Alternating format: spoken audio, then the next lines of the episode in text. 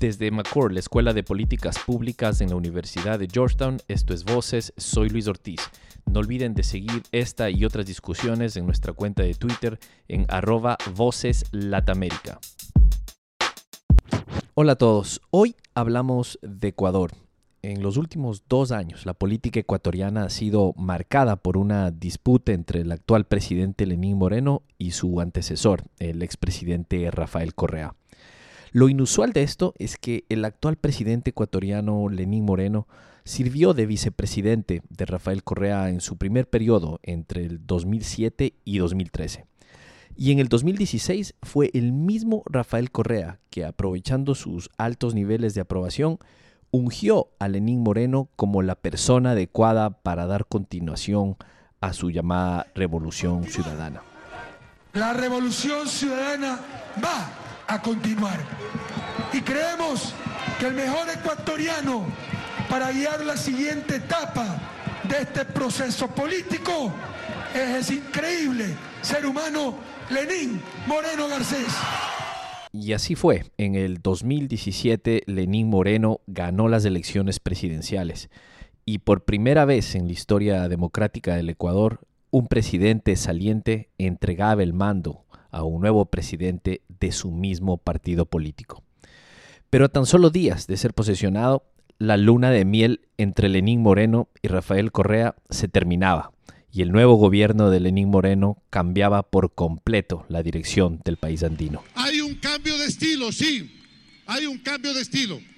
Ratificaremos todo lo positivo que no me digan que es cambio de estilo, las claudicaciones, el entreguismo. Aquí deben prevalecer los principios, la lealtad, la coherencia, la excelencia. Para tratar de entender algunos de estos entretelones de la política ecuatoriana, hoy conversamos con Carlos Rabascal, periodista y analista ecuatoriano. Carlos estuvo al frente de algunos programas televisivos de, análisis político, donde entrevistó a Rafael Correa y a sus adversarios por, por varios años. Hay que notar que en una sociedad aún polarizada en cuanto a la gestión de Rafael Correa, Carlos Rabascal no ha sido exento de críticas de lado y lado.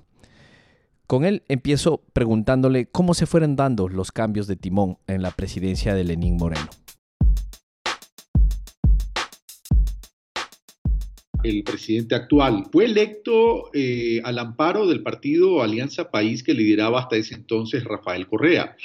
e incluso la propuesta eh, de campaña, la propuesta de gobierno que acerca a Lenín Moreno al, electorado, es basada dentro de la misma visión ideológica de desarrollo de Rafael Correa.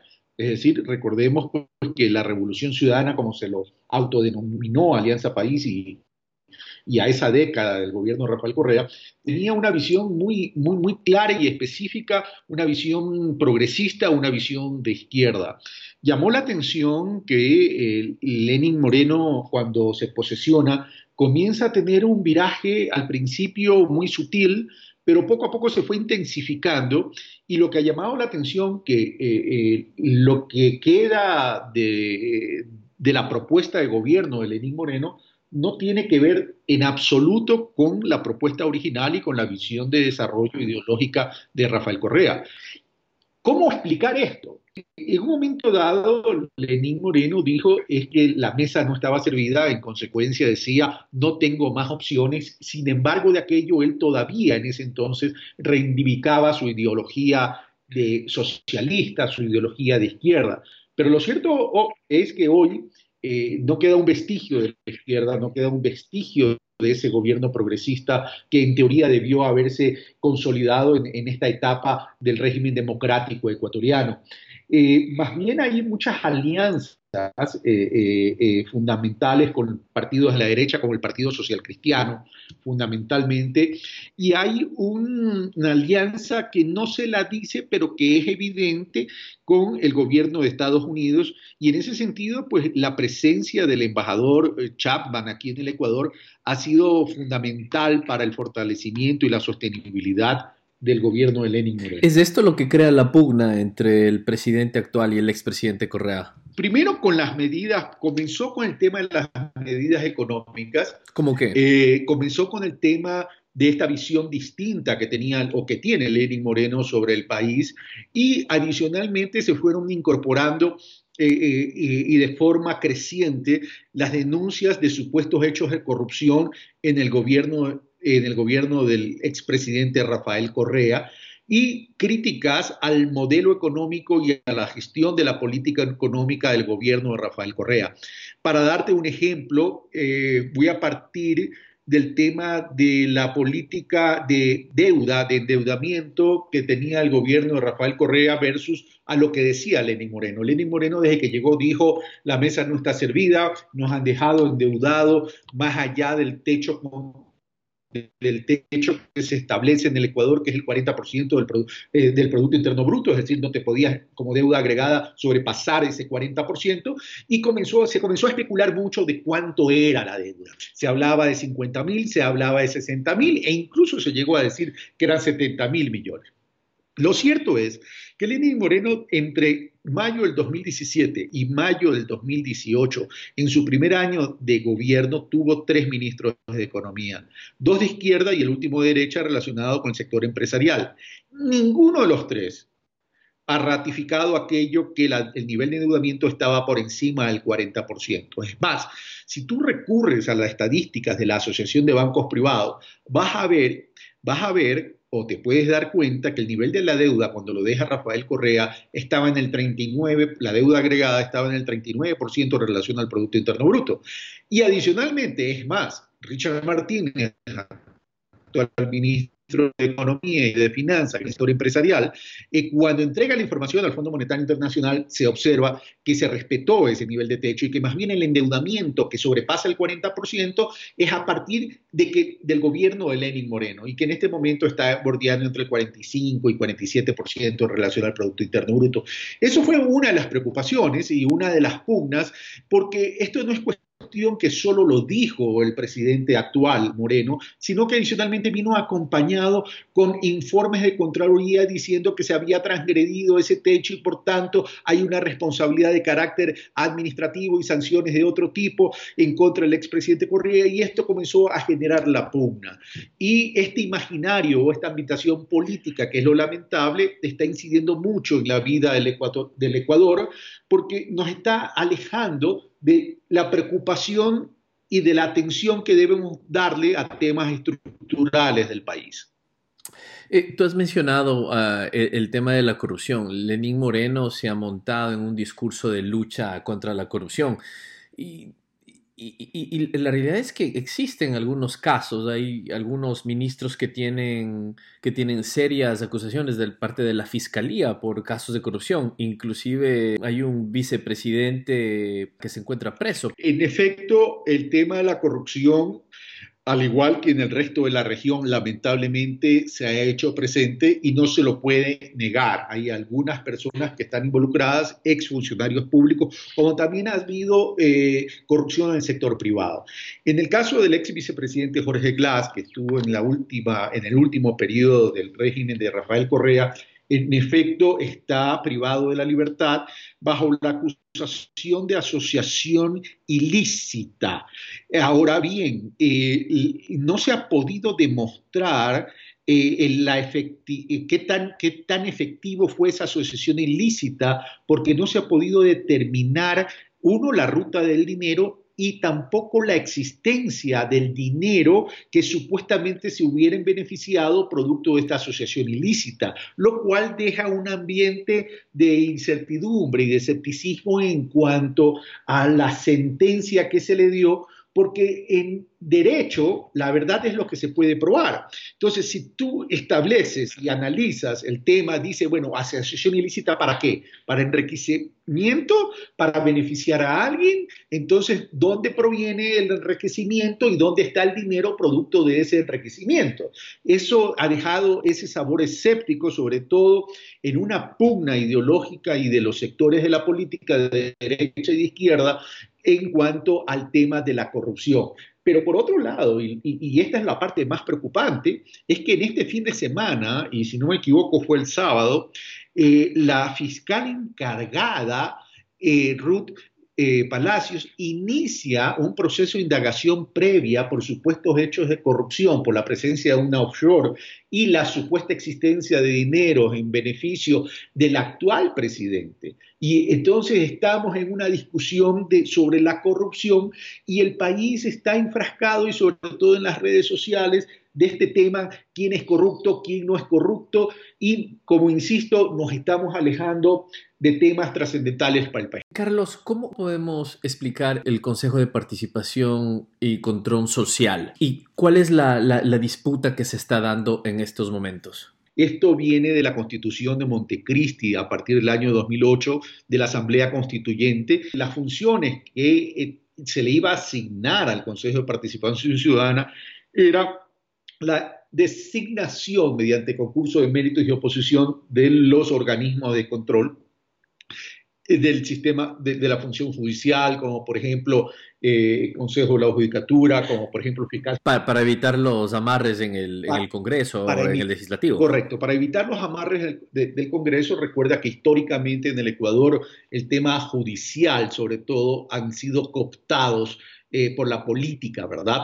Pero eh, el problema pasa porque este Consejo de, Participación y Control Social tampoco hizo la tarea, ¿no? Tampoco hizo una buena tarea, se politizó mucho, tampoco fiscalizó.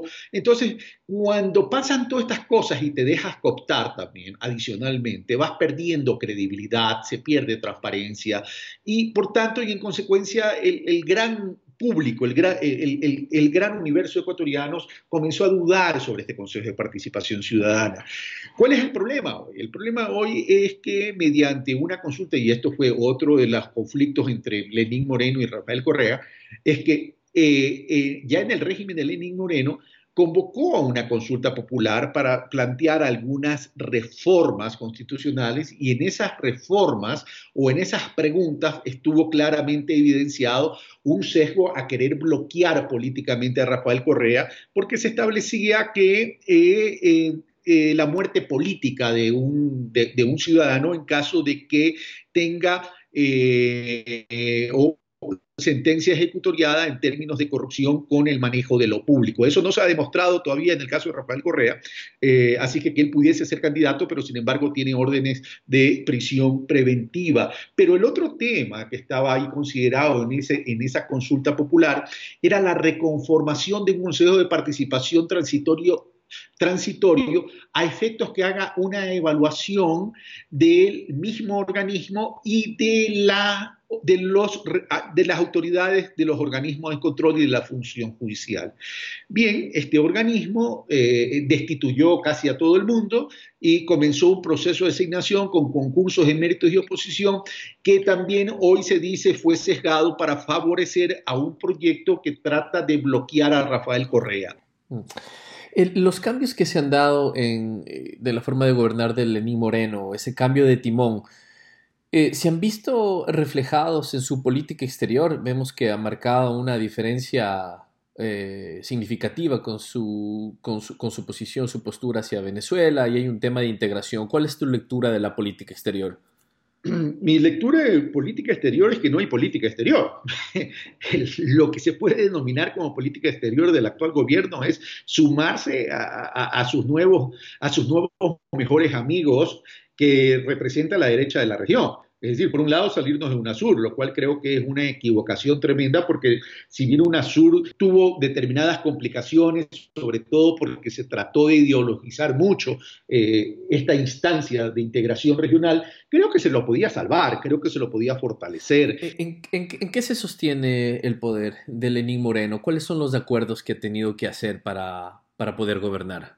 Hay una alianza del actual régimen con todos los medios de comunicación públicos y privados, donde se lo sostiene a través del ocultamiento y la invisibilización de la mala gestión que está teniendo este gobierno.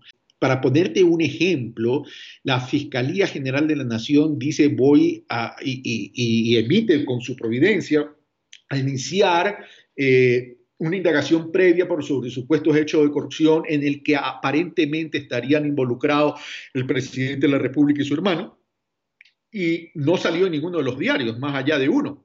entonces ahí tú ves ya una evidencia de esta alianza de protección de los medios tradicionales, impresos, televisivos, etcétera, etcétera, etcétera.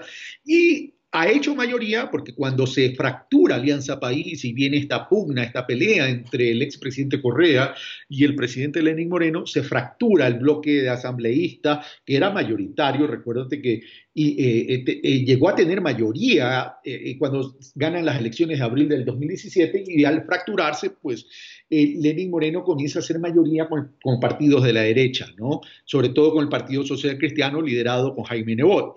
Y eso es lo que lo viene sosteniendo. Sin embargo, de aquello, por más que se llegue a sostener con niveles de credibilidad inferiores al 20%, a pesar de aquello, a pesar de aquello, el propio gobierno tiene una gran capacidad para autocrearse problemas, ponerse nervioso lo cual genera más inestabilidad en el país, porque comienza a existir el rumor de que si se va, no se va, etc. Eh, y eso, eh, por más que digan que el, el expresidente Correa es el que está motivando estos temas, pero vamos, el, el expresidente Correa está en Bélgica, no está en el Ecuador, y es el propio gobierno el que cae en ese juego y potencializa mucho más esta inestabilidad. Pero su imagen, su imagen es muy fuerte en la política y en la sociedad ecuatoriana, eso es innegable. Si te refieres a Rafael Correa, en las últimas elecciones del 24 de marzo quedó ratificada la fuerza y el capital político de Rafael Correa. Y, queda ratificado por dos, por, dos procesos eh, electorales o de decisión popular. La una, en la consulta del, año, del año 2018, donde la respuesta del no que lideraba Rafael Correa tuvo una votación tremendamente importante y en 10 provincias del país, sobre todo en la provincia de Maraví. Entonces, eh, donde llegó a alcanzar incluso más del 50%, en los ríos 40%, en el Guayas 35% o un poco más. Y en estas últimas elecciones del 24 de marzo queda ratificada esa fuerza y ese capital político cuando recupera la fuerza política de la provincia del Pichincha y, gana la prefectura de Manabí y obtiene otra muy buena votación en algunas otras provincias del país, considerando incluso de que no pudo presentar candidatos en todas las 24 provincias del país por cuanto no tenía partido político y en última hora tuvo que inscribir. Entonces, y adicionalmente, hasta ahora, y digo hasta ahora porque habrá que ver el proceso de impugnación, ha podido eh, meter en el nuevo Consejo de Participación Ciudadana dos de los cuales él estaba promoviendo abiertamente. Es decir, fuerza política la tiene. Yo creo que el gran perdedor en este último proceso electoral fueron el gobierno nacional y los propios medios corporativos privados del Ecuador. El Ecuador tiene un pasado muy difícil de, años de inestabilidad política. ¿Tú crees que esto, eh, esto, esos tiempos están por regresar? ¿Cómo lo ves tú para de aquí en caras al futuro para los próximos dos años del gobierno de Lenín Moreno? Pues lamento decirte que no creo que estén por regresar, creo que ya regresaron. Pero, pero no vemos golpes de Estado, no vemos eh, expresidentes saliendo en un helicóptero del Palacio Presidencial. Bueno, pero eso es una consecuencia de una inestabilidad, que, es decir, o el resultado de una inestabilidad, pero también se puede llamar inestabilidad a un gobierno que ha perdido credibilidad. Es decir, en este momento tenemos un problema de ingobernabilidad que si bien no sea, no sea reflejado en una salida del gobierno, ¿verdad? Tenemos problemas de gobernabilidad por parte de que su gestión no está bien vista por el soberano, que es el pueblo ecuatoriano, y que hoy en día, después de, casi dos años, entrando en en la segunda etapa del gobierno, vamos a ser testigos que sus aliados van a tomar, posiblemente pudiesen tomar distancia de él, porque esas alianzas de cara al 2021 o a una elección anticipada terminan siendo tóxicas para aquellos sectores de la derecha que aspiran a la presidencia de la República.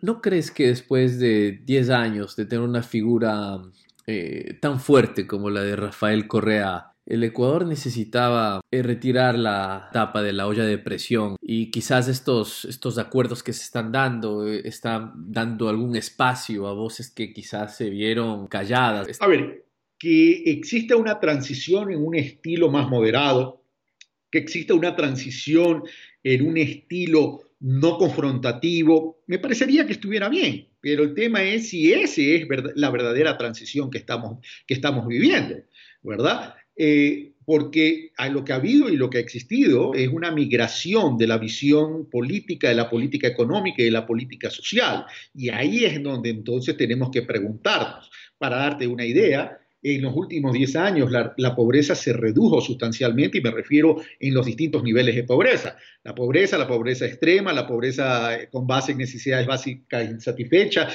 y la pobreza eh, eh, multidimensional. Hoy en día esta pobreza se ha vuelto a incrementar. mientras la población en edad de trabajar se ha incrementado en, 2%, el empleo pleno ha disminuido en 4% y no se ve una planificación porque nos estamos concentrando tan solo en querer llegar a equilibrios macrofiscales, que es la exigencia del Fondo Monetario Internacional. Entonces, eh, si, si esto se hubiera basado tan solo en una cuestión de estilo, yo te diría, bueno, sí, de pronto Rafael Correa tensó mucho la cuerda, había una crispación en el ambiente político y social, era necesario bajar. Rafael Correa tuvo la oportunidad de bajar esa intensidad luego que ganó en el 2013 en la primera vuelta, no lo hizo, estamos viviendo hoy una polarización en el Ecuador, pero lo cierto es que esta, este nuevo estilo es un discurso, es una percepción de quienes les interesa potencializar este imaginario, cuando detrás de todo esto está un modelo económico y un modelo de desarrollo que está sustentado en la visión de la derecha. Muchas gracias, Carlos. Encantado, Luis, y un abrazo a tus oyentes. Y este fue un episodio más de Voces. Gracias por seguirnos. No olviden de escribirnos en Twitter, arroba Voces o visiten nuestra página web en www.voceslatinoamericanas.com. Gracias y hasta la próxima.